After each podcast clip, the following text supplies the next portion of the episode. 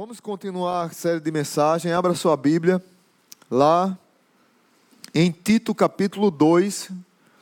Tito, Novo Testamento, lá no finalzinho, Tito capítulo 2, a partir do verso 11. Tito 2, 11.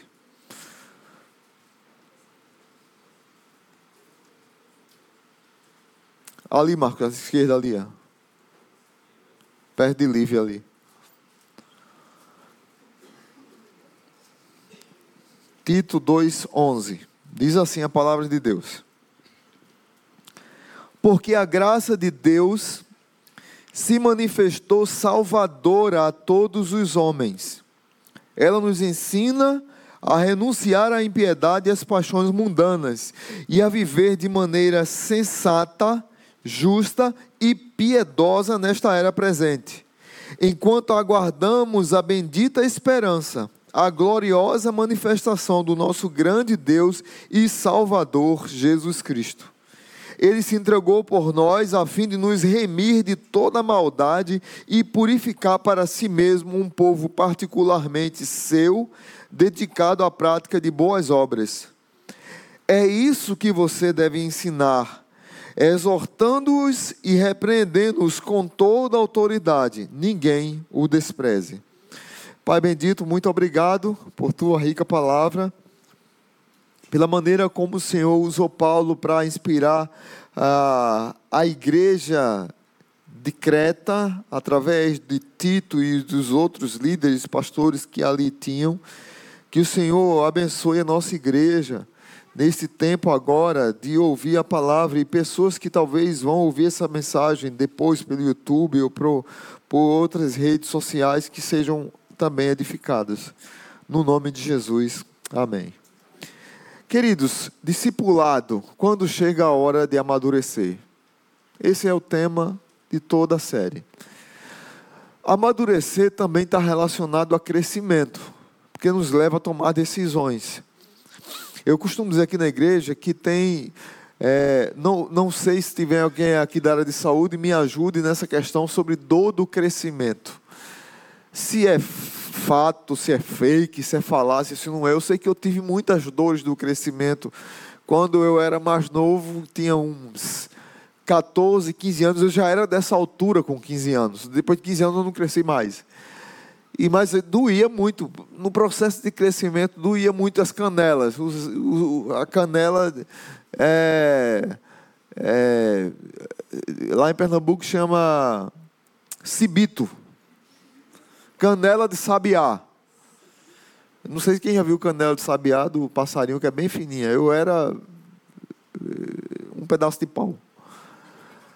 E aí, é, doía nesse processo de crescimento. E eu costumo dizer aqui na igreja que crescer dói. Crescer, desenvolver espiritualmente dói, porque você puxa daqui, estica dali, avança dali, recua de cá, e a gente fica nesse processo de crescimento e não é fácil mas é prazeroso crescer, mesmo no meio do sofrimento.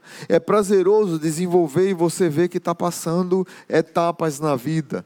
É prazeroso olhar para a caminhada que Deus tem nos permitido caminhar e ver que tem vitórias no meio de tantas lutas e derrotas que nós temos.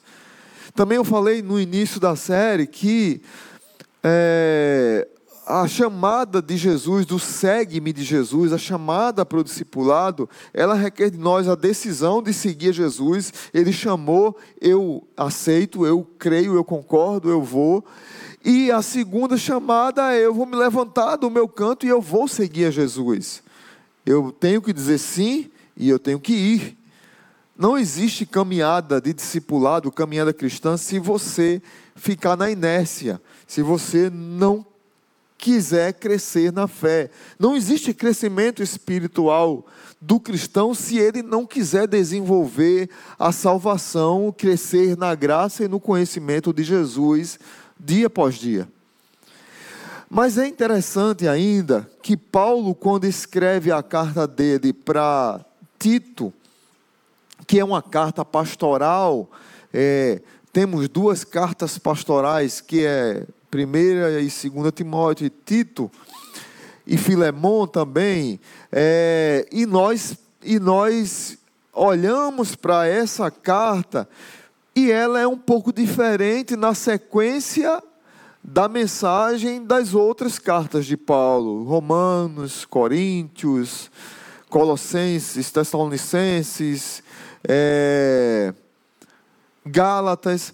As cartas de Paulo, elas geralmente têm uma sequência. E qual é a sequência?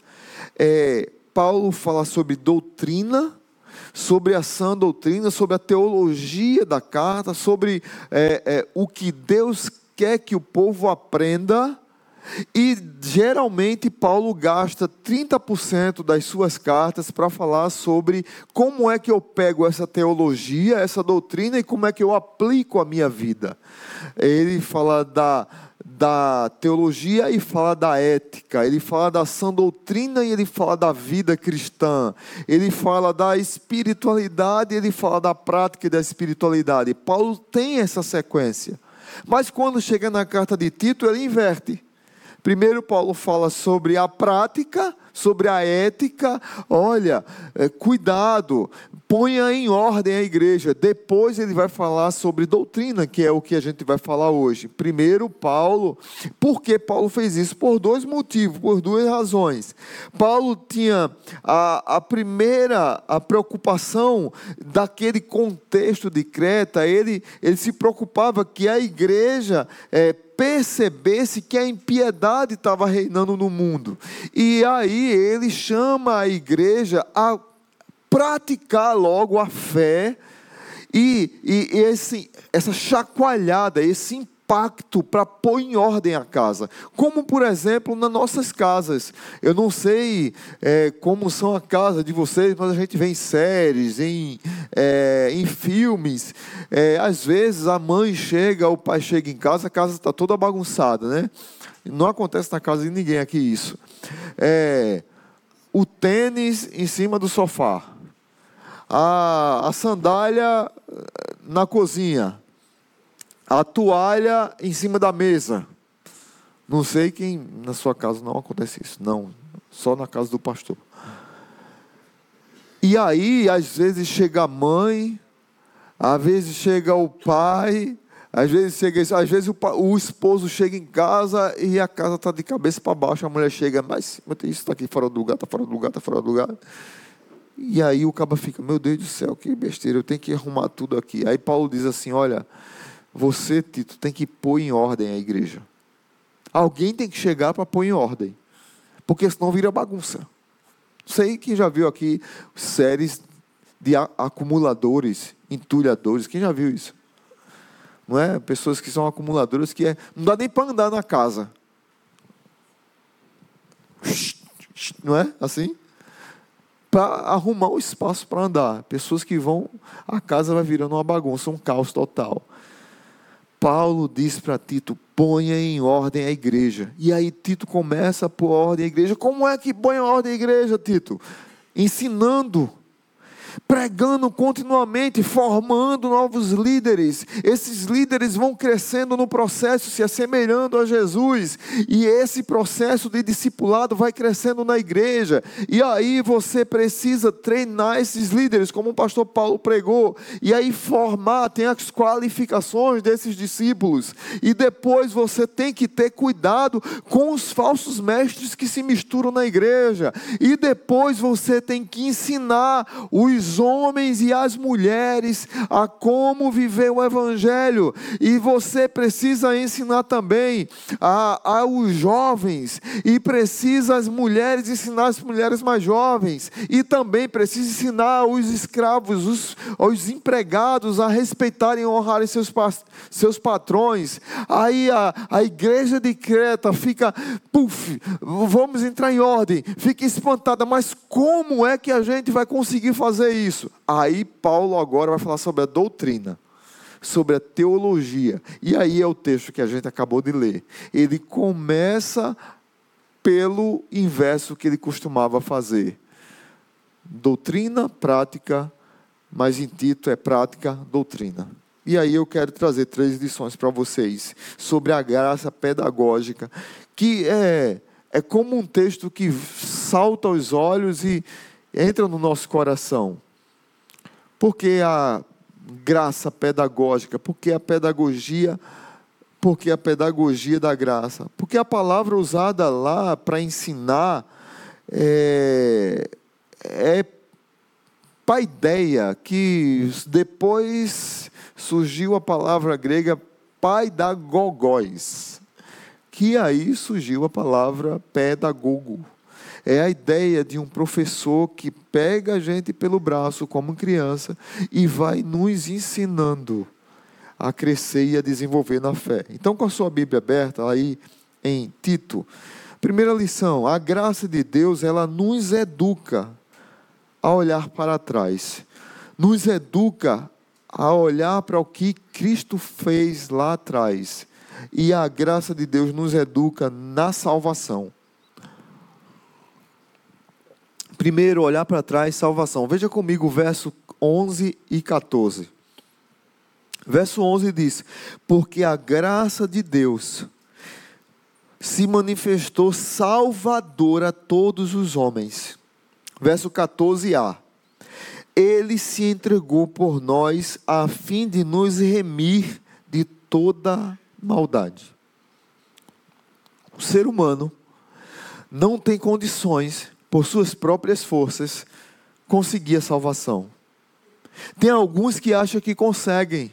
A religião é algo maravilhoso na história da humanidade, porque a ideia de religião é religare, é ligar a gente a Deus. Mas a religiosidade que é o que mais acomete as pessoas, é a que mais chega no coração das pessoas, a religiosidade. Elas dizem para as pessoas: você pode conquistar a salvação com suas próprias forças, com cumprimento de leis, com e, e, frequentando a igreja, é, é uma pessoa é, monástica vivendo no mosteiro sem falar com ninguém, o tempo todo escondido lá. Assim você consegue a salvação, fazendo boas obras, dando esmola aos pobres. E muitas vezes pessoas fazem isso por desencargo de consciência, para ver se consegue um pouco da graça de Deus e consegue a salvação. Eu consigo com, as minhas próprias, com as minhas próprias forças. Muitos acham isso.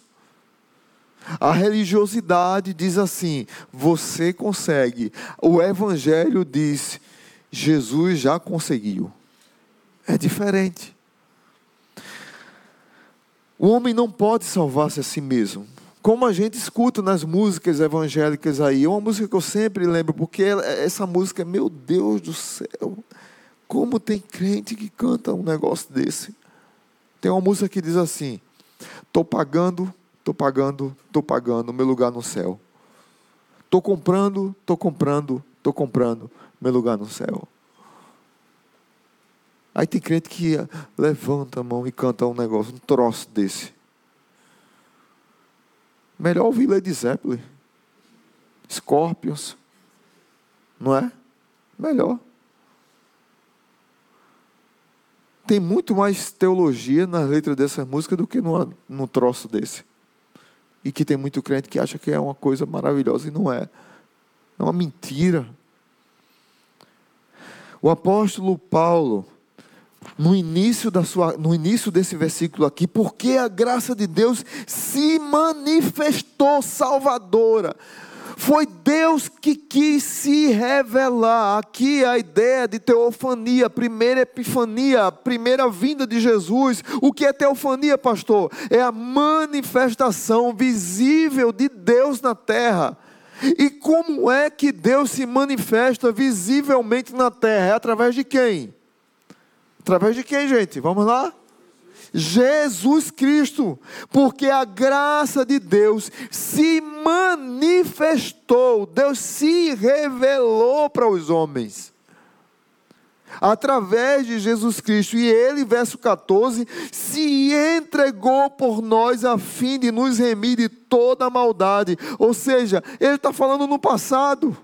Jesus, ele se revelou, ele nasceu, foi Deus que entrou na terra, encarnou para nos salvar. O próprio apóstolo Paulo, na primeira carta a Timóteo, capítulo 2, verso 4 ao 6, ele diz assim: que Deus deseja que todos os homens sejam salvos e cheguem ao pleno conhecimento da verdade, pois há um só Deus e um só mediador entre Deus e os homens. Quem é? Jesus Cristo, o homem, o qual se entregou a si mesmo como resgate por todos. Esse foi o testemunho dado em seu próprio tempo. Independente do que você seja, teo, da sua visão teológica, se você é calvinista, arminiano, solveteriano, assembleiano, batistiano, bibliotecário, supralapsariano, infralapsariano, molinista, o independente do que você é teologicamente, o desejo do Senhor é que os homens fossem salvos. E a morte de Jesus, sim, sim é suficiente para salvar todas as pessoas, mas o que, é que acontece? As pessoas dão as costas para Deus. Algumas pessoas se rendem a Deus, outras dão as costas para Deus o Deus que se entregou por nós, o Deus que decidiu entrar no mundo, se revelar a nós para nos salvar. Warren Wisby diz assim: existe uma necessidade universal que Deus supre com sua provisão, com sua provisão universal aos que creem. A morte de Jesus podia suprir todos, mas alguns é que vão crer. E aí, meu amigo, fazer o quê? Outros querem dar as costas para Deus, outros querem seguir. Mas ainda essa morte, essa entrega de Jesus, essa manifestação de Jesus no passado tem a ver com a substituição. Deus nos substituiu morrendo por nós na cruz do Calvário. Lá em 1 Pedro, capítulo 2, versículo 24, Pedro diz assim: ele mesmo levou em seu corpo os nossos pecados sobre o madeiro, a fim de que morrêssemos para os pecados e vivêssemos para a justiça. Por suas feridas nós fomos curados. Ele é nosso substituto, ele se manifestou, por isso que quando a gente precisa, por isso que a graça nos conduz a olhar para trás. Ele se revelou, ele encarnou, ele se manifestou, ele se entregou por nós, ele nos substituiu e ele nos remiu, fala o verso 14. No remir, e remir é o que, pastor? Remir significa libertar ao pagar um preço. Ele pagou o preço e diz assim: está liberto. A salvação lá atrás, olhando para trás, nos posiciona numa condição de perdoado. Perdoado. Sonhei que eu tinha morrido. Não lembro direito do que. Me vi frente a um alto e belo portão com a placa escrito céu. Bati com certo receio. Um anjo saiu para atender e me falou: Pois não, eu falei, eu quero entrar. Pois aí é o meu lugar.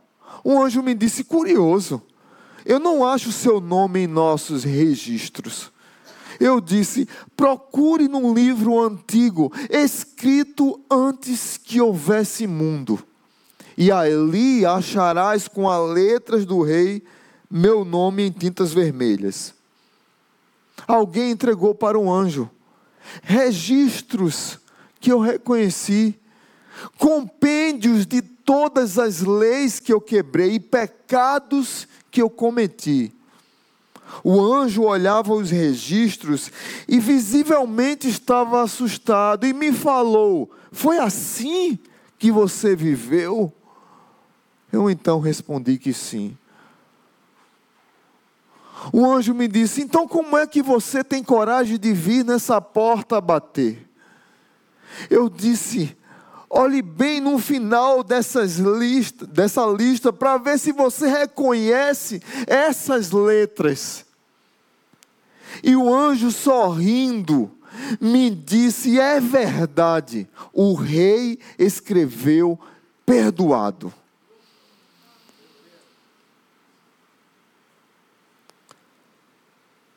De repente aquela porta se abriu e nós entrávamos cantando um hino que pena que o sonho acabou. Ficaram comigo aquelas palavras: primeiro eu quero ver meu Salvador. Essa é uma poesia de Estênio Márcio chamado Um Sonho. Jesus Cristo, quando morreu por nós lá atrás, na cruz do Calvário, ele se manifestou, ele se revelou, ele se entregou, ele nos substituiu, ele nos remiu, ele nos colocou numa posição de salvo. De o um preço está pago, já foi consumado de uma vez por todas. Não, não, não é um, uma salvação de menino mimado amarelo. Jesus não é um menino mimado amarelo que, que diz assim: você está salvo hoje, amanhã você peca e diz, agora eu tô, não estou salvo. Porque tem crente que consegue viver nessa loucura de dizer que um dia se entregou a Jesus, um dia é nova criatura, é uma nova vida, vive para o Senhor Aí daqui a pouco o crente peca e diz assim: Meu Deus do céu, Jesus, agora não me perdoou mais não, e hoje eu perdi a salvação. Aí o crente vem para a igreja, aí o pastor faz um apelo, aí ele se converte de novo. Aí daqui a pouco, no outro dia, ele sai num carro, briga com a esposa, chuta o cachorro, dá uma tapa no pé do ouvido do gato, grita com o filho, pega o carro, na primeira esquina o pneu estoura, uma moto bate nele. E aí ele pum, solta uma poesia. E aí fica revoltado. E aí briga com Deus. Quando chega de meio-dia, a consciência bate. E ele diz: Rapaz, hoje eu perdi a salvação de novo eu tenho que esperar até domingo para o pastor fazer outro apelo, para eu ganhar de novo a salvação. Meu amigo, você acredita que tem gente que vive assim? Meu amigo, você vai endoidar. Você vai endoidar. Jesus nos salvou de uma vez por todas. Nós precisamos olhar para trás, a graça pedagógica nos pega nas mãos para olhar para trás para dizer: Ele morreu por você. Ele deu a vida por você. A conta foi paga, está consumado, o preço foi pago. Você vive e reina para a honra e glória do Senhor. Segunda lição. Olhando para aqui o verso 12. A graça nos educa pedagogicamente a olhar para trás, é o primeiro. Segundo, a olhar para o presente, a crescer no presente. Qual é o tema do presente? É santificação e regeneração. Traz salvação, presente, santificação. Verso 12 e 14 diz assim: verso 12 ela nos ensina a renunciar à impiedade e às paixões mundanas e a viver de maneira sensata, justa e piedosa nesta era presente, e o verso 14b. E purificar para si mesmo um povo particularmente seu, dedicado às boas obras. A graça nos educa pedagogicamente a olhar para o hoje. Não é apenas uma mudança de situação ou de posição, como lá atrás, que nós, quando somos salvos, nós somos libertos do pecado. O pecado não tem mais domínio sobre nós. Quando Jesus nos salva, a gente pode pecar sim, que a gente é pecador miserável mesmo, mas a gente tem a oportunidade de dizer: não, pecado, parou. Deus pôs em ordem o meu coração. E eu digo: não, aqui não.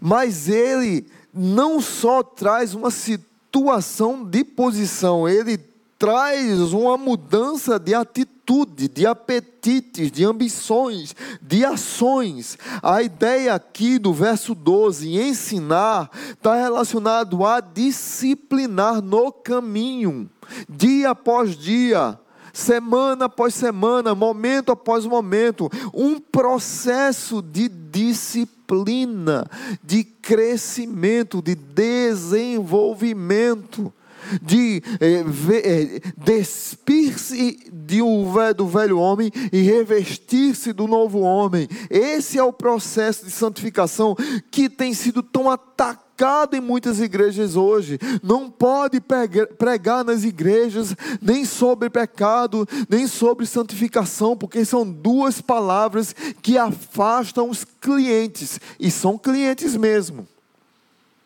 são clientes mesmo. Mas quem é discípulo de Jesus não tem problema em ouvir sobre pecado nem sobre santificação, porque é discípulo. E discípulo leva o tranco de Deus para pôr em ordem a vida. E Paulo está trazendo agora essa reflexão aqui para dizer para eles que a graça do Senhor, ela é, ela é uma pedagoga no processo de santificação.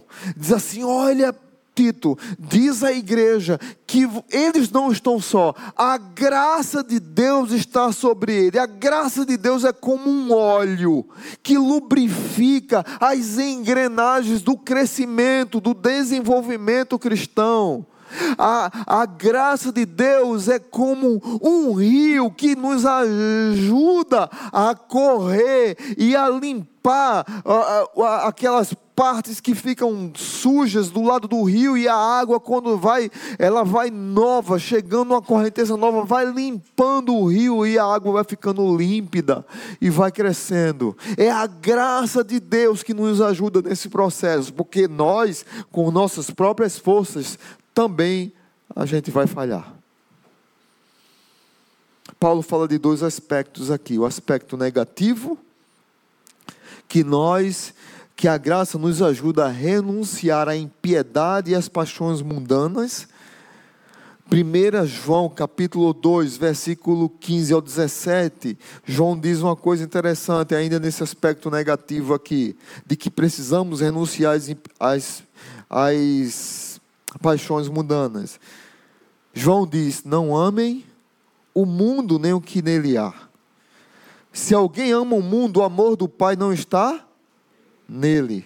Isso, isso quer dizer que você não, não, não deve amar o mundo? Não tem nada a ver com isso. Daqui a pouco a gente vai chegar lá. Verso 16 diz: Pois tudo que há no mundo, a cobiça da carne, a cobiça dos olhos e a soberba dos bens, não provém do Pai, mas do mundo. O mundo e a sua cobiça passam, mas aquele que faz a vontade de Deus permanece para sempre. O aspecto negativo é a ideia de que as paixões do mundo podem nos seduzir. E muitas vezes são coisas boas que nós ficamos apaixonados e são transformadas pelo nosso coração pecaminoso, como João Calvino dizia, que o coração do homem é uma fábrica de ídolos. Muitas vezes as coisas boas, porque o olho vê e gosta de uma coisa. Isso não quer dizer que a coisa seja ruim. Você ter bens também não é coisa ruim. Você desfrutar de uma bela comida, uma bela refeição com a sua família, com amigos, não é a coisa ruim. Você separar uma viagem com a sua família ou com amigos para conhecer as ilhas Maldivas, não é a coisa ruim. É ruim? Você diz, eu não quero lá isso para mim, eu sou crente. Um crente abestalhado. Me perdoe. Porque eu que queria ir. Iria eu. O problema é quando tudo isso se transforma em paixões mundanas e se transforma em um ídolo em nossa vida. Tem até um livro que fala sobre isso, muito interessante, chamado As Coisas da Terra. Nós precisamos desfrutar bem das coisas da terra. Um crente, quando é chamado para ter uma vida santa, uma vida com a graça de Deus o abençoando, ele não foi chamado para ser um crente rabugento, como a gente falou domingo passado. Luiz Saião teve aqui na nossa igreja há alguns anos e ele disse que no meio dos muçulmanos tem a briga de é, espiritual, é, de religiosa entre eles e tem os xiitas, né? E no meio dos crentes tem os chaatos. Então, santidade não tem nada a ver com ser chato. Pare de ser um crente chato que ataca todo mundo, que acusa todo mundo, que se acha mais espiritual do que todo mundo, que fica olhando para si mesmo no espelho e cantando grandioso és tu. Para com isso. Para com isso. Tem crente que quer ser o Espírito Santo, que fica julgando os outros. É, é, para mim, a pessoa que mais conduz você ao processo de, santifica, de santificação? Para mim, não. A Bíblia diz: é o Espírito Santo. Você sozinho, com a sua consciência. Agora, tem uma coisa que é fato. Se um crente diz que é crente e vive uma vida toda errada, toda torta, toda mentirosa, duas agendas, mau caráter, trambiqueiro, enrolão, e não acontece nada, meus irmãos, me perdoem, mas eu acredito piamente que essa pessoa não é crente. Aprendeu a, a frequentar a igreja, aprendeu a ir para a igreja, aprendeu a estar na igreja, mas não é crente. Não acontece nada. Porque se for crente, meu amigo, eu sigo o padrão de Hebreus capítulo 12. Se for crente, é filho. E Deus disciplina a todo filho que recebe. Se for filho, prepara que Deus vai colocar a tua vida em ordem. Ele vai dar uma chacoalhada. Tu vai virar a próxima esquina e tu vai se encontrar com a sarça ardente. Tu te prepara. Viu, Moisés? te prepara que tu vai virar a esquina e vai ter uma salsa ardente, não saia correndo com medo. É Deus querendo falar contigo.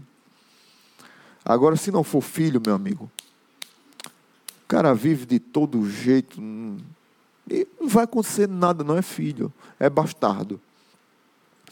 O aspecto positivo que Paulo fala é que nós pelo poder da graça de Deus, a graça pedagógica que nos ensina, ela nos ensina a viver de maneira sensata, justa e piedosa. Piedosa é a ideia aqui, é a ideia aqui de santificação. É, o ímpio é o não pio. Pio é santo. O ímpio é não pio, é não santo. E piedoso é a ideia de você viver a sua vida piedosamente. Quando alguém falar, tem uma vida é, piedosa é uma vida santa, é uma vida consagrada. E aí a ideia que Paulo traz aqui é a ideia que a gente falou semana passada de ser uma pessoa sensata, justa e piedosa. É, são qualidades que são inseparáveis daqueles que estão no processo de santificação. É um processo. A salvação lá atrás, olhar para trás, foi de uma vez por todas. Olhar no presente para a santificação é um processo contínuo. Nós vamos aprendendo no processo de santificação continuamente. Romanos capítulo 12, vamos lá para Romanos, volta um pouquinho aí a sua Bíblia, para Romanos capítulo 12. Romanos 12, verso 1, 2, verso 1 e 2.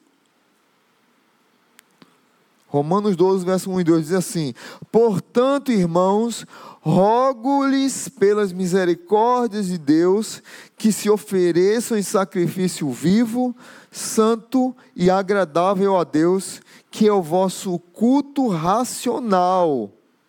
Não se amoldem ao padrão deste mundo, mas transformem-se pela renovação da sua mente, para que sejam capazes de experimentar e comprovar a boa, agradável e perfeita vontade de Deus. Romanos, volta um pouquinho agora para Romanos 8. Romanos 8. Romanos 8 é um dos capítulos mais importantes da Bíblia. Versículo 29, veja o que aqui diz. Romanos 8, 29. Pois aqueles que de antemão conheceu, também os predestinou para serem conformes à imagem de quem? De seu filho. Quem é o seu filho aqui, maiúsculo? Jesus Cristo. A fim de que ele seja primogênito entre muitos irmãos. Jesus é o filho e nós somos, ele é o primogênito e nós somos irmãos de quem? De Jesus. Mas tem uma coisa muito importante nesse texto, que diz que nós somos predestinados para sermos conformados à imagem de Jesus, do filho. O que é isso, pastor? É uma forma de bolo literalmente a ideia de formar. Nós fomos, o processo de santificação é um processo que vai nos amoldando, que vai nos formando, que o oleiro cuidando do barro, fazendo uma forma, para sermos formados à imagem do Filho. Por isso que o, o o povo lá de Atos, quando viu a igreja em Antioquia, chamou eles de cristãos pela primeira vez. E cristão significa o que, queridos? Pequenos pequenos cristos. É importante sim a igreja tocar no assunto de transformação de vida, de caráter, de separação de santificação. O que é caráter, pastor? Caráter é o que você é quando ninguém está vendo. Caráter é o que você é quando você está no escuro. Isso é caráter. Deuteronômio, vamos lá agora. Hoje a gente lê a Bíblia, tem até 10 horas hoje. Deuteronômio capítulo 14, veja comigo. Deuteronômio Gênesis, Êxodo, Levítico, Número, Deuteronômio, o quinto livro da Bíblia. Capítulo 14, versículo 2, diz assim: Pois vocês são povo consagrado ao Senhor, o seu Deus. Dentre todos os povos da face da terra, o Senhor os escolheu para serem o quê? o seu tesouro pessoal. Agora vá lá para o capítulo 26. Deuteronômio, capítulo 26. Versículo 18. Deuteronômio 26, 18. E hoje o Senhor declarou que vocês são o seu povo, o seu tesouro pessoal, conforme ele prometeu, e que vocês terão que obedecer a todos os seus mandamentos. Que coisa maravilhosa! Deus nos separa e nos chama para ser o seu tesouro pessoal. Mas, pastor, é possível isso mesmo? Sim. Aqueles que querem e creem. Talvez o que seja mais frustrante para um pastor, para um líder de célula, para alguém que está discipulando um outro alguém é ver uma pessoa que diz ter nascido de novo e não desenvolve na fé, não cresce, chuta o pau da barraca, se afasta do evangelho e não quer saber mais, de, às vezes, de família, de amigos, e abandona a igreja, abandona Jesus, e você vê aquela pessoa se perdendo, se perdendo, se perdendo, e aí você para de investir porque você já investiu tanto não tem como a gente obrigar a pessoa a querer ser transformada. É impossível ajudar alguém que rejeita ser transformado. A graça de Deus, ela está disponível, Tito. Diz a igreja que a graça de Deus, a pedagógica a graça de Deus, ela está disponível para aqueles que querem e creem. Para olharem para a salvação passada e para olharem para a santificação presente. É possível crescer dia após dia na dependência dessa graça preciosa.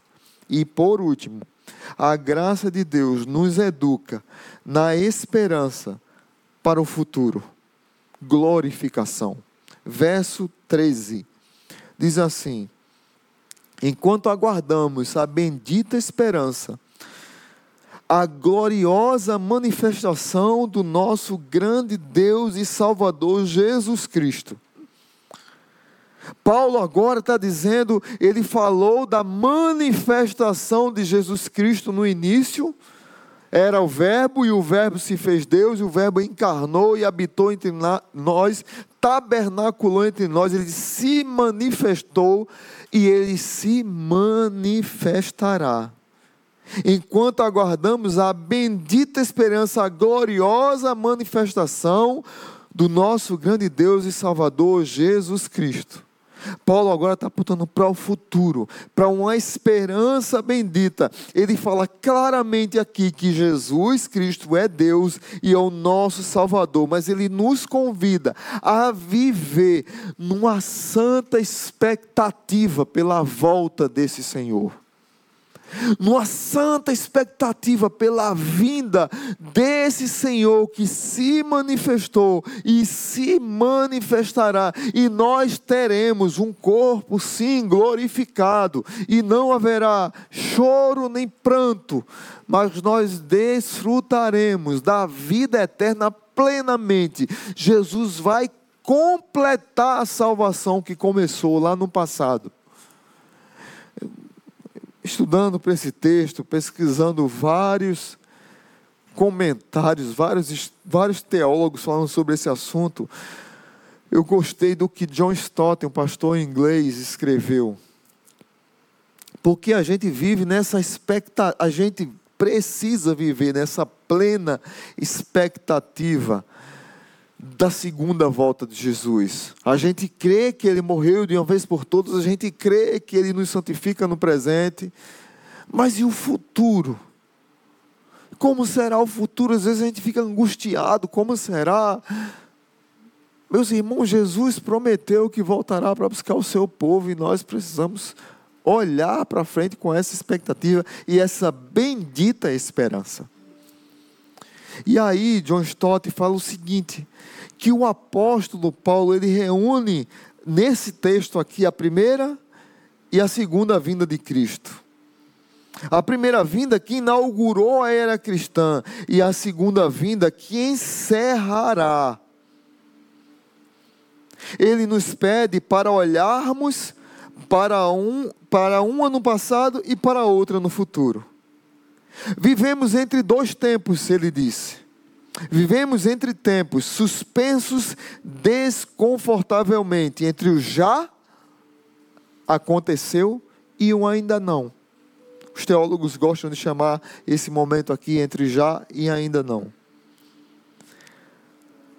A melhor maneira de viver agora, nesta presente era, é aprender a fazer. Veja bem o que ele diz aqui, sacada maravilhosa aprender nesta era a fazer espiritualmente o que é impossível fisicamente, ou seja, olhar em direções opostas ao mesmo tempo. Eu não posso olhar para trás para a salvação e para frente para a glorificação, fisicamente, mas espiritualmente eu posso olhar para trás, para o presente e para frente. Precisamos olhar para trás e lembrar da epifania da graça, cujo propósito era nos remir de todo mal e purificar para Deus um povo seu. E também olhar para frente e antecipar a epifania da glória, cujo propósito será aperfeiçoar em sua segunda vinda a salvação que ele começou na primeira. Precisamos regularmente dizer a nós mesmos a grande aclamação e a plenos pulmões: Cristo morreu, Cristo ressuscitou, Cristo virá novamente. Então, nossos deveres presentes no lar serão inspirados pelas epifanias do passado e do futuro de Cristo. E aí, Paulo continua dizendo para Timóteo no verso 15 que ele precisa pregar esse evangelho, ensinar, exortar e repreender de lado pedagogicamente, ensinando, proclamando, exortando a ideia do Paráclitos, de proclamador mesmo, aquele que abre a plenos pulmões e prega esse evangelho, verso 15, e a repreender lado a lado, a caminhar junto com as pessoas pedagogicamente, só ter uma experiência melhor com Jesus, a crescerem na graça e no conhecimento de Deus. Passado, salvação, presente, santificação, futuro, glorificação. Que Deus nos abençoe e que a pedagógica graça de Jesus possa aquecer nossos motores espirituais, lubrificar nossas peças enferrujadas e que a correnteza da água da vida possa purificar nossas vidas nesse caminho de fé, de graça e de paz. Amém? Vamos curvar a cabeça e agradecer a Deus. Pai bendito, muito obrigado. Obrigado pela vida de cada um aqui presente. Que o teu amor e que a tua direção, que o teu espírito nos leve além, nos leve além de um relacionamento superficial. Que a tua palavra nos incomode para crescermos na graça e no conhecimento de Jesus. Nos ajuda, Pai, nesse processo. Em nome de Jesus. Amém.